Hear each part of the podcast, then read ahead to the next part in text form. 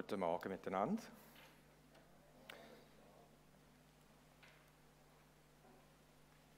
Slotti ist eine Flotte.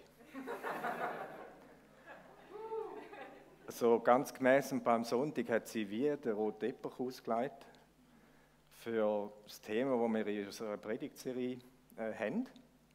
Und echt vorhin, ich denke, soll ich überhaupt noch etwas sagen? Weil, gell, das vergessen wir nicht mehr so schnell. Da kann man am Freitag noch fragen, weißt du noch, was du am Sonntag, äh, das Lotti am Sonntag uns gezeigt hat oder gesagt hat? Ja, da weiß ich noch. Interessant. Ich hoffe, das ist jetzt meine Challenge, äh, sorry, Herausforderung, dass auch noch weißt, wenn es ums Predigtthema geht, äh, Fokus aufs Wesentliche, oder anders gesagt, ein Satz, wo ich auch nicht mehr vergesse, die Hauptsache ist, dass die Hauptsache die Hauptsache bleibt. Mit anderen Worten eigentlich das gleiche ausgesagt. Und da geht es in dieser Serie äh, der Fokus aufs Wesentliche. Und auch jetzt in dieser Gebetszeit über äh, Dank an Gott, über Eigenschaften über Gott, sind uns ganz viele Zusprüche entgegengekommen. Auch mit dem Testament. Sie hat es äh, sehr gut dargestellt und gesagt, das ist für dich. Auch wenn du den Vater gar nicht kennst oder noch nicht kennst, das ist für dich. Ganz viel Zuspruch. Und äh, die Bibel hat, ich habe es nicht gemessen, aber gefühlsmäßig viel mehr äh, Passagen, wo sie uns Sachen zuspricht und weniger Passagen, wo sie einen Anspruch an uns stellt. Und um da wieder ein bisschen Gleichgewicht bringen heute Morgen, wird es auch meine Aufgabe sein, auf der Seite vom Anspruch ein paar Worte zu sagen. Damit der Flugzeug nicht so, weil du wirst immer im Kreis fliegen. Oder? In dieser Neigung macht man eine Rechtskurve, von mir aus gesehen. Genau. Ähm, wir sind im Römer 8, etwa in der Mitte vom Römerbrief. Und Römerbrief ist ein fulminantes Werk aus äh, Sicht der Theologen, wo nämlich der Paulus ganz einen großen Bogen spannt, von ganz am Anfang mit einem ganz großen Problem, das wir Menschheiten haben, Sünd, bis dort an, wo er sagt, und dann hat Gott noch eine viel genialere Lösung parat gemacht und die umgesetzt, nämlich Jesus.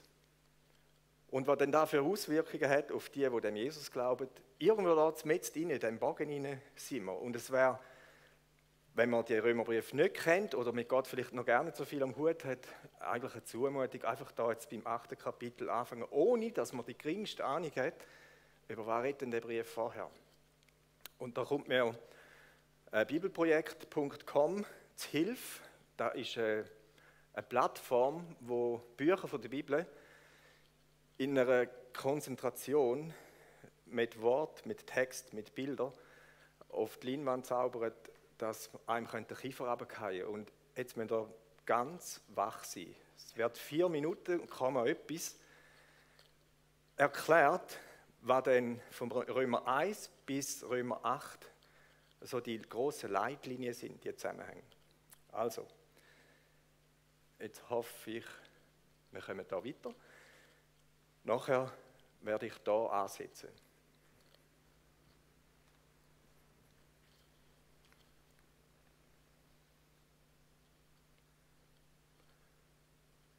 Wir bräuchten noch einen Ton. Sonst wird schwierig. Angeschaut. Alle Menschen sind in Sünde gefangen und müssen gerettet werden. Diese Rettung geschieht allerdings nicht dadurch, dass Menschen versuchen, die Gesetze der Tora zu befolgen.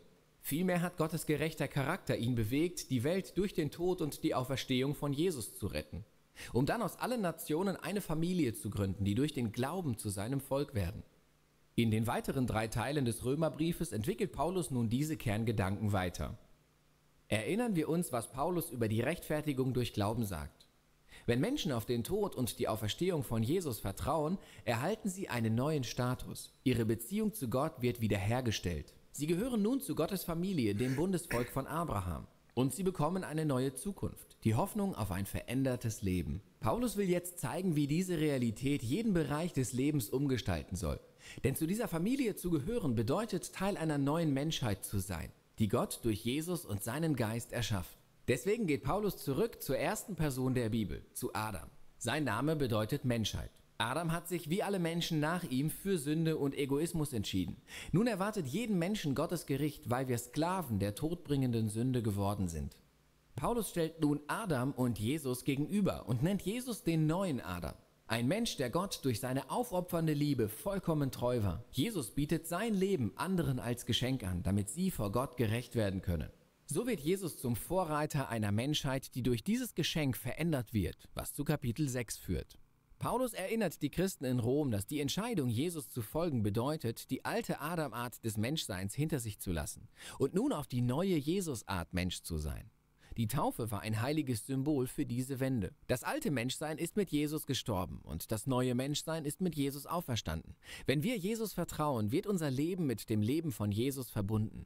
Was für ihn gilt, gilt jetzt auch für uns. Wenn wir diese Identität als Jesus ähnliche Menschen annehmen, werden wir zu Menschen, die Gott und ihren Nächsten von ganzem Herzen lieben. Paulus stellt nun in Kapitel 7 eine Frage. Wenn diese neue Menschheit schon immer Gottes Plan war, wieso hat Gott dann Israel überhaupt das Gesetz oder auf Hebräisch die Tora gegeben? Eine kurze Nebenbemerkung. Wenn Paulus das Wort Gesetz gebraucht, meint er manchmal die gesamte Erzählung der ersten fünf Bücher der Bibel, der Tora. An anderen Stellen bezieht er sich aber spezieller auf die konkreten Gebote, die Israel durch Mose am Berg Sinai gegeben wurden. Hier hat Paulus die zweite Bedeutung im Blick. Was ist also der Grund für all diese Gebote? Paulus sagt, die Gebote der Tora sind gut. Sie offenbarten Gottes Willen und zeigten, wie Israel leben sollte. Wer die Geschichte liest, merkt aber schnell, dass Israel alle diese Gebote gebrochen hat. Je mehr Gebote sie bekamen, desto mehr haben sie Adams Sünde wiederholt und rebelliert. Die konkreten Anweisungen, die Gott seinem Volk gab, konnten das Problem des sündigen menschlichen Herzens nicht lösen. Paradoxerweise machen uns diese an sich guten Gebote noch schuldiger. Und genau das ist für Paulus der springende Punkt. Gott wollte unmissverständlich zeigen, dass das Böse die menschlichen Herzen gefangen genommen hat. Die Tora ist zwar wirklich gut, aber auch sie kann nichts dagegen tun. In Kapitel 8 sagt Paulus, dass die Lösung durch Jesus und das Wirken seines Geistes gekommen ist. Und zwar so. Die alttestamentlichen Gebote der Tora sind wie eine Art Lupe. Sie decken das Problem der Sünde besonders an einer Stelle auf, beim Volk Israel. Israels Stellvertreter, Jesus, der Messias, hat aber durch sein Sterben und Auferstehen für all diese Sünde bezahlt und sich darum gekümmert. Jetzt hat Jesus seiner neuen Familie seinen Geist gegeben, um ihre Herzen zu verändern. So können sie wirklich dem Ruf der Tora folgen und Gott und ihren Nächsten lieben. Aber Gottes Erneuerung einzelner Menschen ist nur der erste Schritt seiner größeren Mission, nämlich die gesamte Schöpfung zu retten und wiederherzustellen und sie zu einem Ort zu machen, in dem seine Liebe das letzte Wort hat.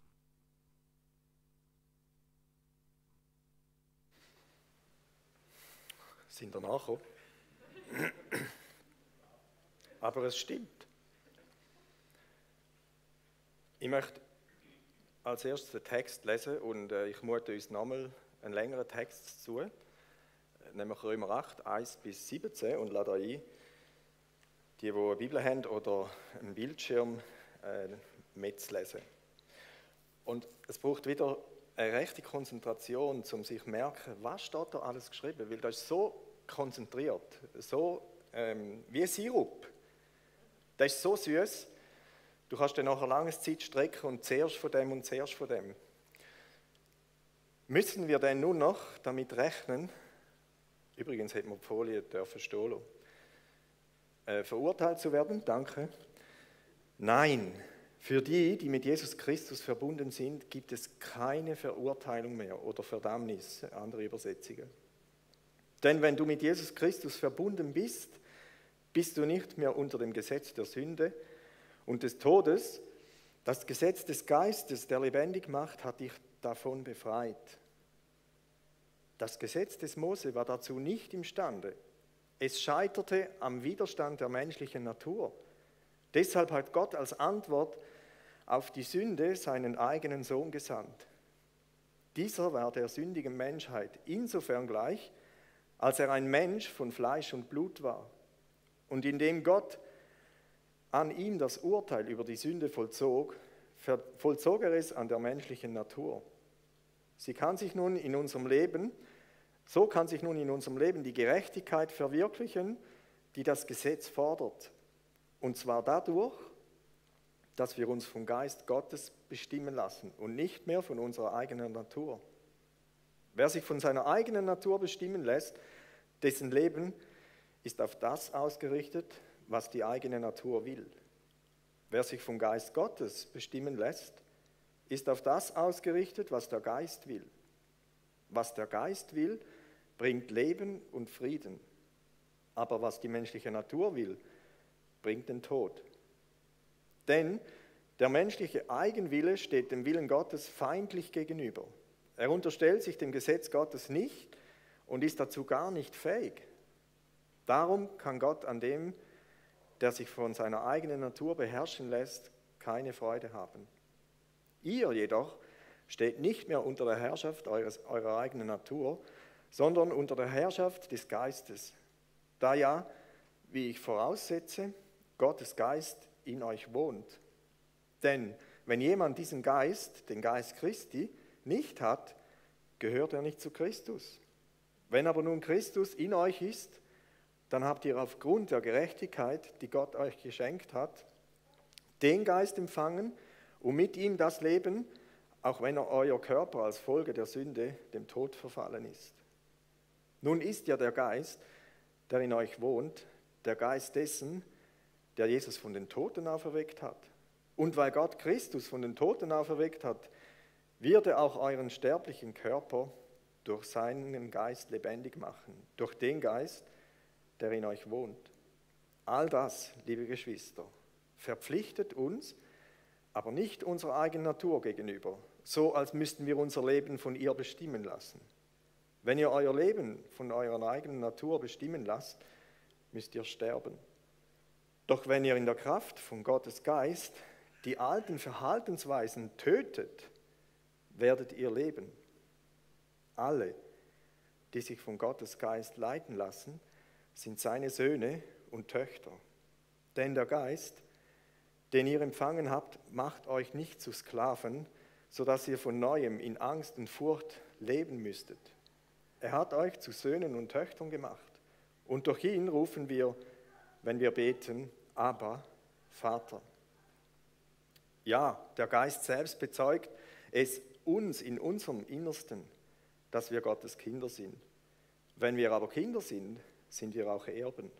Erben Gottes und Miterben mit Christus.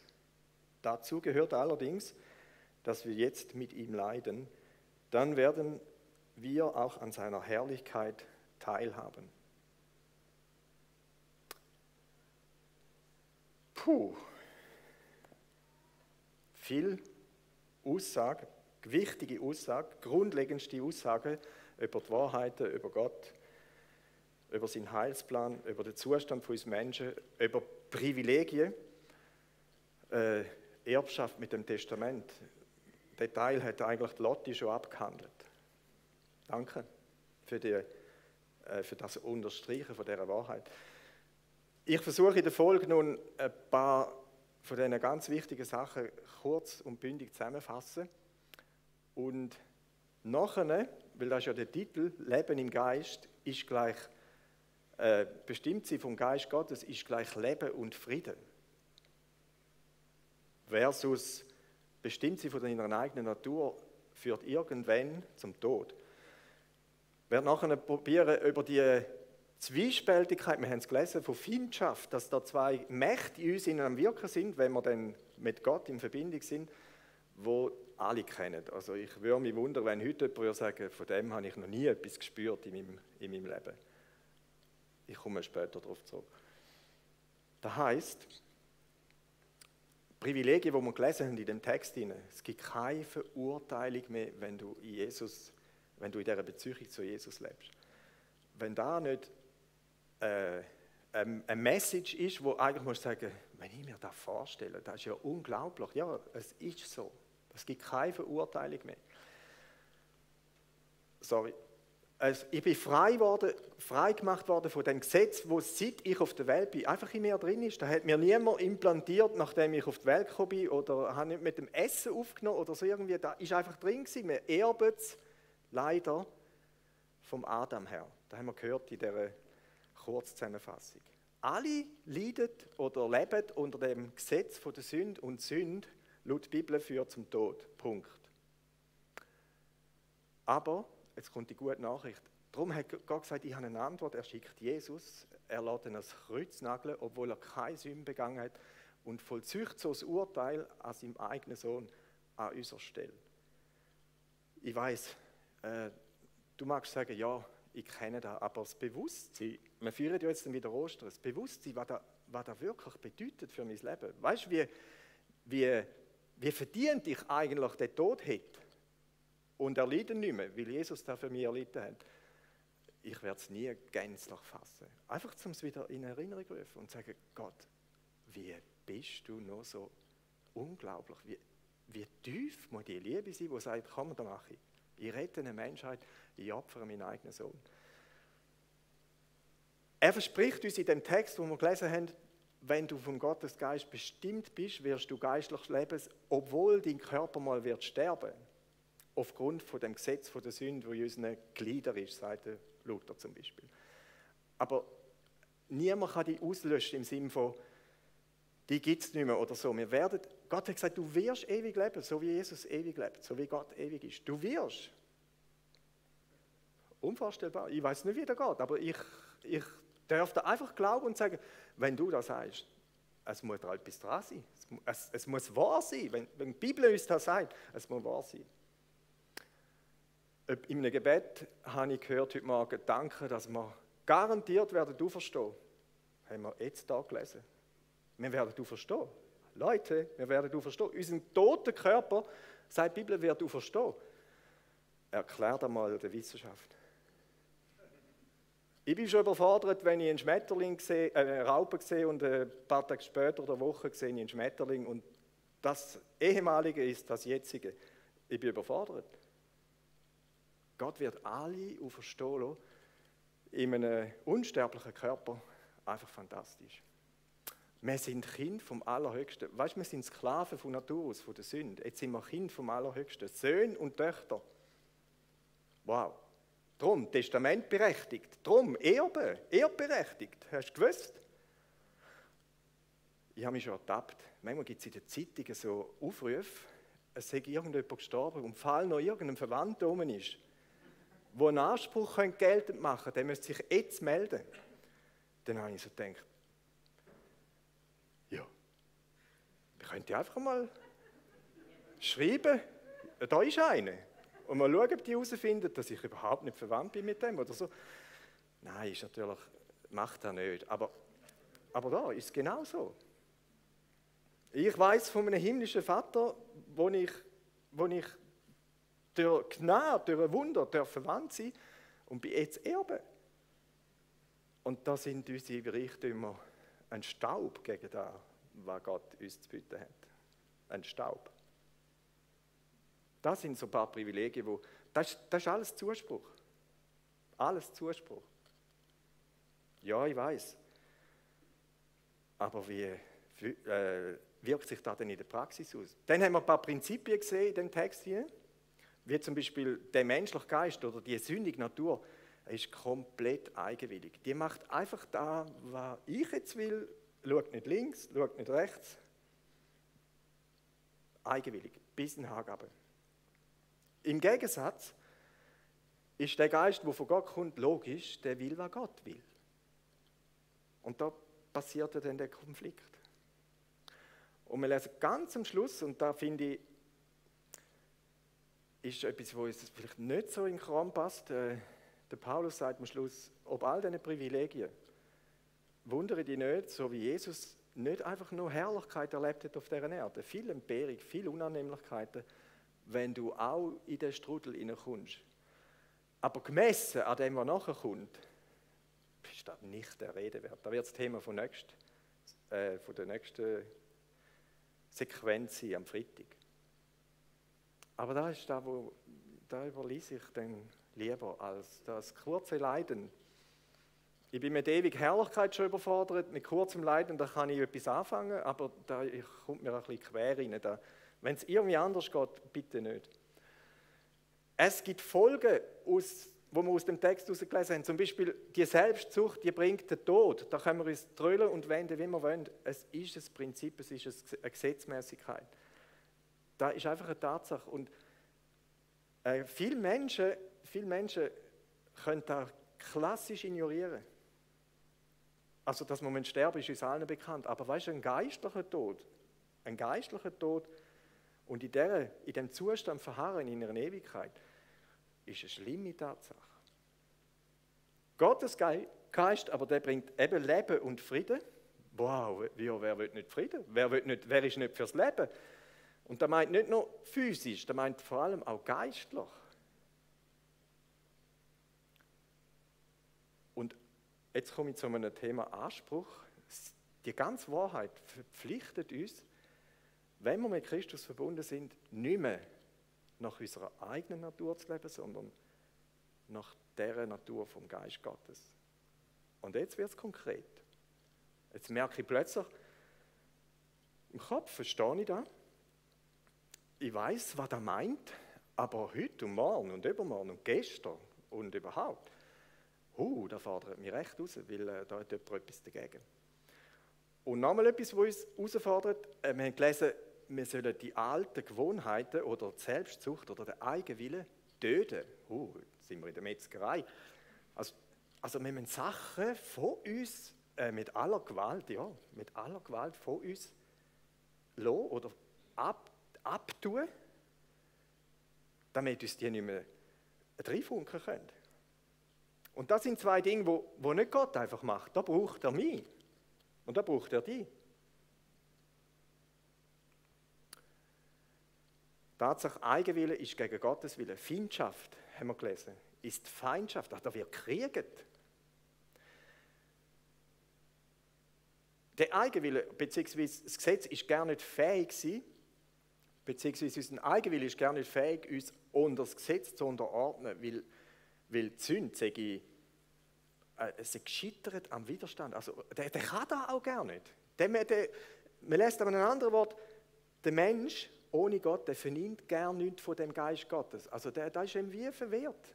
Du bist wie blind für das. Und darum wundert es mich manchmal auch nicht, wenn Menschen sagen, ich weiß nicht, von was du redest. Ich komme überhaupt nicht raus wir können es nicht übel nehmen. Wenn Gott nicht ein Wunder tut und in so einem Menschen hinein lässt irgendwie Klick machen durch den Heiligen Geist und plötzlich wird wie ein Film weggenommen und ich sehe etwas, was ich vorher gar nicht gesehen habe. Das ist gar nicht möglich.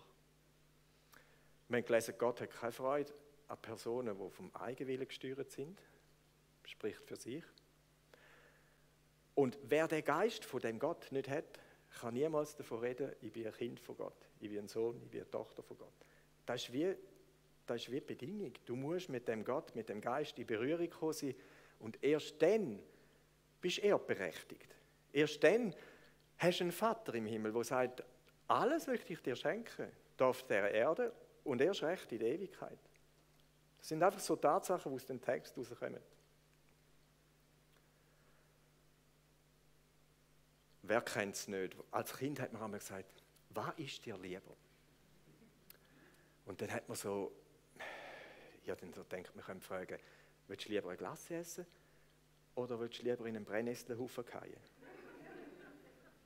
Das ist einfach zum Beantworten, gell? Klar, Glasse. Aber wenn zwei vergleichbare Sachen an gegenüberstellst und du musst die entscheiden, was ist dir lieber?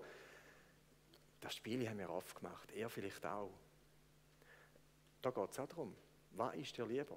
Eigenwillig? Und ich rede zu Menschen, die mit Gott unterwegs sind. Oder sich dem Willen vom Geist zu unterordnen. Und du musst im Fall entscheiden. Sonst wird im Fall entschieden. Echt? Ich kann nur noch so ein Fragezeichen hermachen. Also habe ich hergemacht, aber da erscheint jetzt gerade nicht. Doch, so. Also, ich denke, die Antwort ist eigentlich klar. No, was, was macht jetzt da in meinem Leben? Wie sieht jetzt da praktisch aus? Eigenwille kämpft gegen Geisteswille. Das ist unser Daily Business. Oder? Das kennen wir. Der Paulus im Römer 7, vor dem 8. Kapitel, beschreibt er da, es ist schon eine, Einrichtung. Das Gute, das ich will, tue ich nicht. Aber das Böse, das ich nicht will, das mache ich. Und immer in dem Hin und Her. Und am Schluss von dem Kapitel sagt er, ich elender Mensch. Luther sagt so, ich elender Mensch. Wer wird mich von diesem todverfallenen Leibe retten? Da, und da denke ich, da kennen wir, oder? Das ist unsere Herausforderung. Und in dieser Zusammenfassung haben wir gehört, der alte Äon, der alte Adam, das ist der, wo Gott geschaffen hat. Er steht für die Menschheit. Der alte Äon, das ist der, wo in uns von Geburt an ist. Das ist die Eigenwilligkeit, Selbstsucht. Und der Galater schreibt uns ja ganze Liste von Folgen von dieser Selbstsucht, von dieser Eigenwilligkeit. Lesen wir mal im äh, fünften Kapitel ab Vers 19. Und interessant ist, da steht die Werke des Fleisches. Mit Fleisch ist eben unsere Natur gemeint. Da, wo wir menschlich von Natur aus zustande bringen. Und die sind allesamt unrühmlich. Also da gibt es nichts, wo man sagen, wow, cool. Nein, das ist das, was zerstört. Das ist das, was unsere Gesellschaft, unser Zusammenleben, unsere Beziehungen ständig ramponiert, äh, bis zum Erliegen bringt, Brüche und, und, und. Auf der anderen Seite ist der neue Eon Jesus, der neue Adam.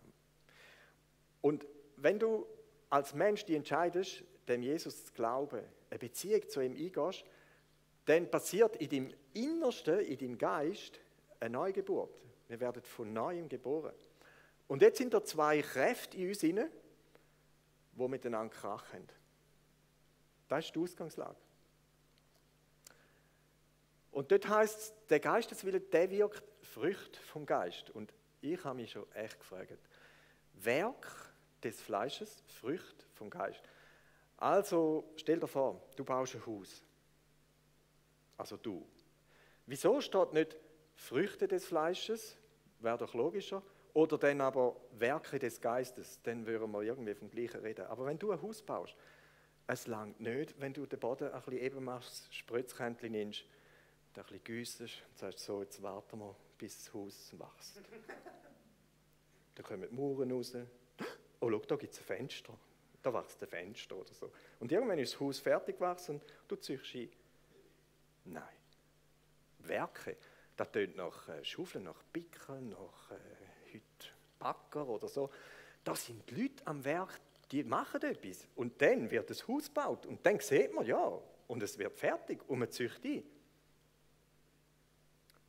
Hast du schon mal an einem Äpfel, wo man dazu beitragen kann, dass der Äpfel schneller zu dem äh, Blütending auskommt oder so etwas? Nein. Nein. Das passiert einfach. Das passiert einfach. Also da sind zwei verschiedene Gesetzmäßigkeiten am Werk. Da bin ich's und dort ist es jemand anders. Verstehen wir? Und das ist ja dann da, wo nachher Menschen sagen, wenn es Christ sein, das ist so ein Krampf. Weißt du, ich sollte ja und ich muss ja und so. Dann habe ich etwas nicht begriffen. Dann ist es wie, als würde ich Töpfel zum Baum ausziehen. Oder die Himbeere zu der Himbeerstudie ausziehen und denen irgendwie nachhelfen. Dabei passiert das von mir selber. Also was ist das Ziel? Wenn es darum geht, den Fokus auf dem Wesentlichen zu haben, es geht darum, dass in meinem Alltag, in, meinem, in meiner Nachfolge, im Wollen so leben, wie Gott es denkt hat, dass der grüne Kreis, der blaue Kreis anfängt auffressen.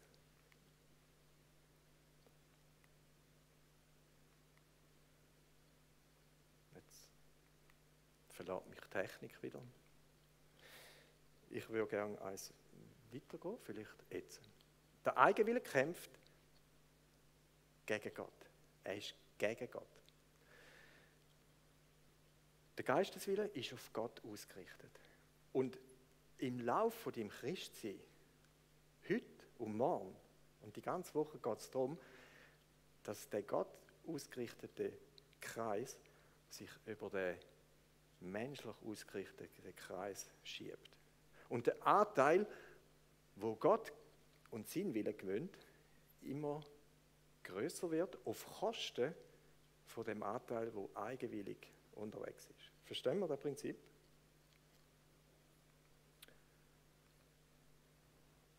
Und das Ziel ist, je länger mein Weg geht, desto kleiner sollte der blaue Anteil werden, desto größer sollte im gleichen Menschen da der grüne Anteil werden. Die Bibel sagt dem, das ist der Prozess, wo Heiligung genannt wird.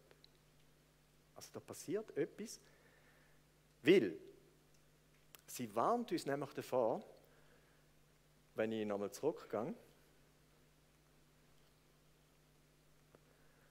wenn die beiden einfach so friedlich nebeneinander sind, aber sie berühren sich nicht, aber Tatsache, ich bin wiedergeboren und Gott hat mich angenommen und hat mir ewiges Leben geschenkt, aber in meinem Leben geht eigentlich alles so weiter wie vorher. Dann schreibt der Hebräerbrief doch tatsächlich, jagt dem Frieden nach und der Heiligung, eben der Überschiebungs-, Überlagerungsprozess, ohne welche niemand Gott sehen wird. Also, das ist der Moment, wo ich Gnade anfange billig machen. Wenn ich sage, du, ich bin ganz zufrieden, Gott hat, mich, Gott hat mir vergeben, ich bin jetzt sein Kind, aber was ihn will ist, da interessiert mich jetzt kein Deut. Die Hauptsache ist ihr Billett für den Himmel, gell? so ein bisschen salopp gesagt. Wenn du an dem Punkt bist, dann sagt, haben wir gelesen, an denen wird Gott keine Freude haben. Das ist eine ernste, das ist eine ernste Aussage. Das ist der Moment, wo ein Anspruch an uns gestellt wird. Wenn Rettung dir zugesprochen worden ist, wenn dir ewiges Leben zugesprochen worden ist, dann bitte äh, stell dein Leben von jetzt an in den Willen von Gott und nicht mehr in deinen eigenen Willen.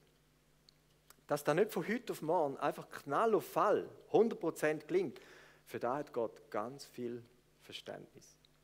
Aber es sollte ein Prozess sichtbar sein, es sollten Früchte sichtbar werden, wo man genau merkt, da ist Gott dahinter.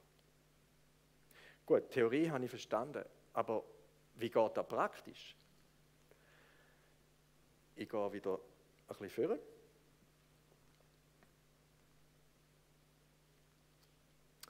Wie geht im Geist leben?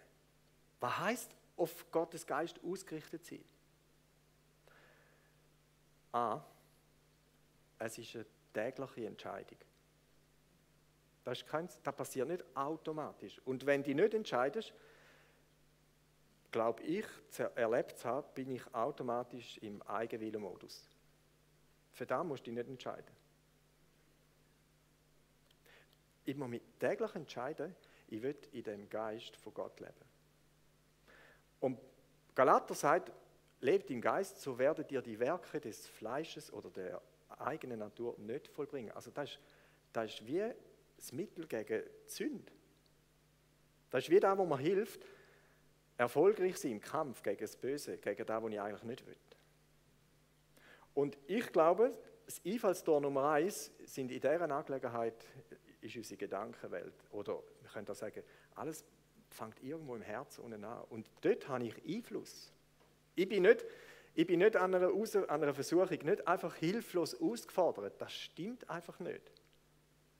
Wenn du merkst, meine Gedanken gehen auf Wanderschaft in eine Richtung, wo ich sage, nein, das ist nicht für Gott, das ist gegen Gott, habe ich die Möglichkeit, mich da zu entscheiden. Geht es jetzt da weiter oder mache ich einen Kurswechsel? Das ist meine Verantwortung. Wenn du nichts machst, macht's da automatisch, also wird es automatisch daher gehen. Es, es ist ein Krieg. Und das Dritte, wir haben gelesen, äh, wir müssen die alte Natur töten. Nicht nur Beine zusammenbinden, dass der ein bisschen gehindert ist und nicht mehr so schnell ist. Töten, also mausetot. Was das in deinem Leben konkret heißt, weißt du gerade selber am besten und ich auch. Töten. unschädlich machen, ausrotten. Und dann werden wir weniger finden haben. Ist eigentlich noch einleuchtend. Aber auch, es, es äh, stellt einen rechten Anspruch. Ganz kurz und knapp, was heißt das für mich? Was könnte mein nächster Schritt sein? Entweder du hast noch gar nicht die Beziehung zu dem Gott und denkst, ich verstehe noch gar nicht, um was es da geht. Dann ist heute Morgen der Tag, wo Gott uns einlädt, in diese Verbindung zu treten. In dem wir einfach mit Gott anfangen zu reden und sagen, da bin ich. Ich verstehe praktisch nichts, aber da bin ich, wenn es die gibt. Oder so die, die ganz simpel einfachen Gebet. Gott, wenn du wirklich bist. Was? Du liebst mich. Was? Du willst mir ein ewiges Leben geben. Was? Du willst nicht, dass ich verdammt werde. Dann sagt er Gott und er wird dir antworten. Wenn ich aber schon mit Gott unterwegs bin, aber Sachen in meinem Leben habe, entweder wo ich denke, da, da will ich einfach mit Gott, einfach, da, ich will ihn da nicht belasten mit dem Zeug, aber es belastet mich. Immer wieder. Ich weiß nicht, was dieses Thema ist. Wir sind so ganz, äh, ganz konkret, ist mir das Stichwort Sucht in den Sinn gekommen. Wenn, wenn ich an Sachen, an, an Sachen gebunden bin, die mich gefangen halten, äh, zum Beispiel wenn Genuss zur Sucht geworden ist. Weil Genuss ist eigentlich Gott gewollt. Aber wenn die kippt und in eine Sucht kippt, da ist nicht mehr Gott gewollt. Wenn ich gefangen bin, wenn nicht mehr, das, äh, wenn nicht mehr ich sage, wenn das Mittel am Zweck soll dienen, sondern das Mittel sagt, wenn ich am Zweck soll dienen, dann ist es nicht mehr gut. Wieso? Wieso halt die Sachen hinter dem Berg, wo, eigentlich, wo ich eigentlich ganz genau weiß, da ist nicht im Sinn von Gott. Bin ich heute Morgen aufgefordert, sage, da bin ich, hilf mir, ich will das töten, ich will das aus meinem Leben schaffen, ich will, das ehrt dich nicht, das ist nicht dem Willen gemäß. Gott fordert uns raus. Ich fordere uns raus, darüber nachzudenken und konkrete Schritte zu machen. Bei all diesen Privilegien, bei all diesen Vorrechten, wo es Gott einfach geht, ohne dass ich sie verdient hätte, ohne dass ich etwas dazu beitragen konnte, stellt Gott den Anspruch an mich, jetzt lebe ich dem Geist. Lern da, üb da, trainier da. Einfach noch so als praktischer Hin äh, Gedanke bei dieser täglichen Entscheidung, Stichwort Waffenrüstung. Es ist herzig, wenn ich eine Vollmontur die im Kasten habe. Als Krieger. Und nachher bist du mal auf die Straße gegangen. Meinst du, mein Widersacher hat im geringsten ein bisschen Respekt vor mir? Es ist wie wenn ein Polizist seine Uniform die heilen und im Verkehr stehen und sagen, stopp. Alle würden denken, was ist mit dem los? Leitet aber die Uniform an, denken alle, oh, korrekt, oh, Achtung, Polizei. Gott hat uns eine Waffenrüstung gegeben und gesagt, mit dem rüste ich euch aus, damit das Böse, wo allgegenwärtig ist, von allen Seiten versucht, euch irgendwo eins reinzubrennen, ihr euch könnt wehren Die nützt nichts, wenn sie die im Kasten hängt. Anlegen. Äh, wir haben heute Morgen gehört, Wahrheiten proklamieren. Dort der Helm vom Heil. Äh, ich bezeichne da den Moment, wo meine Gedanken berührt werden, beziehungsweise wo ich mich schütze, was für Gedanken gehen in meinem Inneren ab und wie viel Raum gebe ich denen, die rühmlich sind, beziehungsweise unrühmlich. Übrigens, eine Zipfelkappe ist nicht ein Helm.